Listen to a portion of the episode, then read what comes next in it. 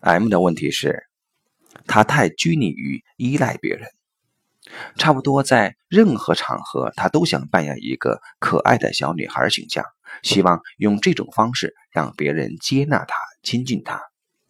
然而，这种方式只对小部分人有效，而在多数时候，他过于依赖的样子会引起一些人的反感甚至攻击，这给他带来了很大的困扰。M 非常渴望能改变他的依赖，但同时和所有喜欢依赖的人一样，他对一部分放弃依赖并走向独立充满恐惧，担心自己一旦不依赖了，就更没有人喜欢他、接纳他了。可以说，M 是我的来访者中问题比较严重的。前两三次的咨询中，他强烈的抑郁情绪甚至会把我催眠，让我控制不住地昏睡过去几秒钟。但是，当他在咨询室中学会带着对不舒服的身体反应和负面情绪的觉知去面对问题，并将这一办法应用到生活中以后，他立即发生了一些很好的转变。一次，他去给公司的新员工培训，新员工早他半个小时到了课室。等他到了以后，他们问他：“你不是说今天提前半个小时开课的吗？”这时，他才记起自己是这样说过，但他完全忘记了这一点，所以还是依照旧的时间安排赶到了。那一刻，他慌了，本能性地想反问：“我说过吗？我没有说过吧？”这是他做错事而被别人质疑时的通常反应，同时他还会表现得很茫然，好像根本不知情，甚至有点无辜。总之是用一个依赖的形象来换取别人的谅解。但这一次他立即想起了觉知，于是他立即静下来，试着去觉察自己的情绪和身体反应。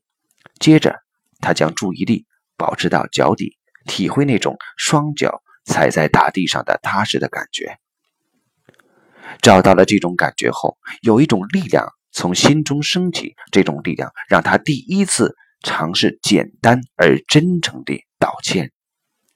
结果，当他做出了简单而真诚的道歉后，所有新员工都立即表达了对他的谅解。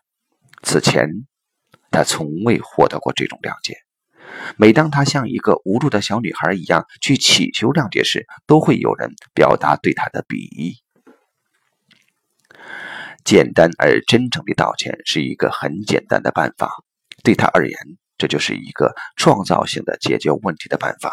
他以前从未尝试过这种办法，但一旦开始并尝试了他的力量后，他终于真正体会到，原来真的是有其他更好的办法的。他不必再像以往那样。现在，他在很多时候都应用了带着对问题的觉知去行动这个技巧，学会了很多全然不同的解决问题的办法。例如，在口头表达中，他发现带着对自己内在的觉知去说话，原来是那么好的表达方式。对此，他在日记中写道：“我把我真实的感受慢慢说出来。”一个字一个字地说出来，不用害怕自己的表达，不用在意别人愿不愿意听。我发现，原来我会有很多的话想说，我也可以很善于聊天吹牛。以前我总以为我说的话是很没有意思的，没有人愿意听我说话。我学习信任我的感觉，把它真实的表达出来。我相信我的表达真诚而细腻。现在，我已经在信任我的感觉的旅途中了。今天，我看到我真诚的话真的吸引了很多人听。我看到他们用一种充满欣赏和友爱的眼神在听我说，好像我的讲话是最有趣的、最引人入胜的。这种感觉很好。或许，对于一个自信而独立的人而言，M 描写的这些细节实在不算什么。但在我看来，对于过于依赖的 M 而言，这些细致入微的体会是难能可贵的。他们就是 M 走向一个全新的自己的基石。在自我成长的路上，很多人期待着一些神奇的体会，期待着让改变从神奇开始。